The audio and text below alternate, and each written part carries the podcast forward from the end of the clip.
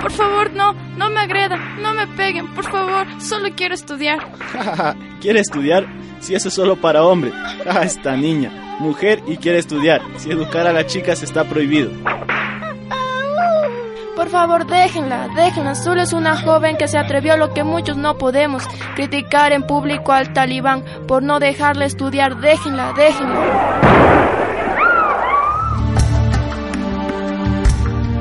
Malala, una joven pakistaní de 15 años, recibió un disparo en la cabeza por ser niña y por querer defender los derechos de todas las chicas al recibir una educación. Malala sobrevivió casi milagrosamente a la tentativa de asesinato que conmovió a millones de personas en el extranjero y también en Pakistán.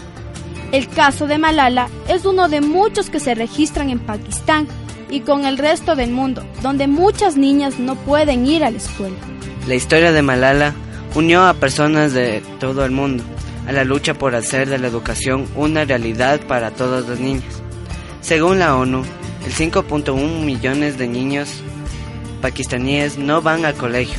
El 53% de ellos son chicas y la tasa de alfabetización se sitúa en el 58%.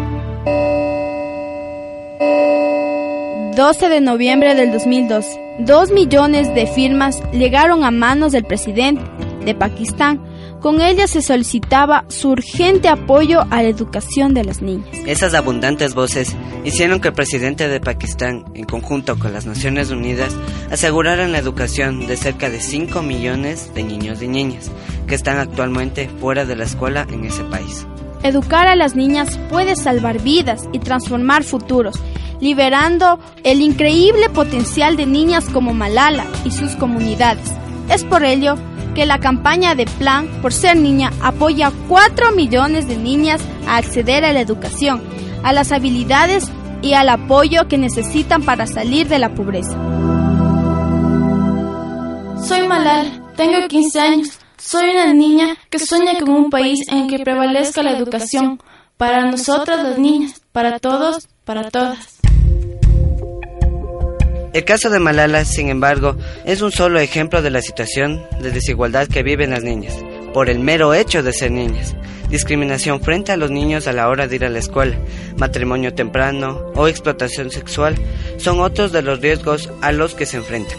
Por eso, necesitamos apoyo para concienciar a los gobiernos a luchar por las niñas, por nuestro presente y nuestro futuro.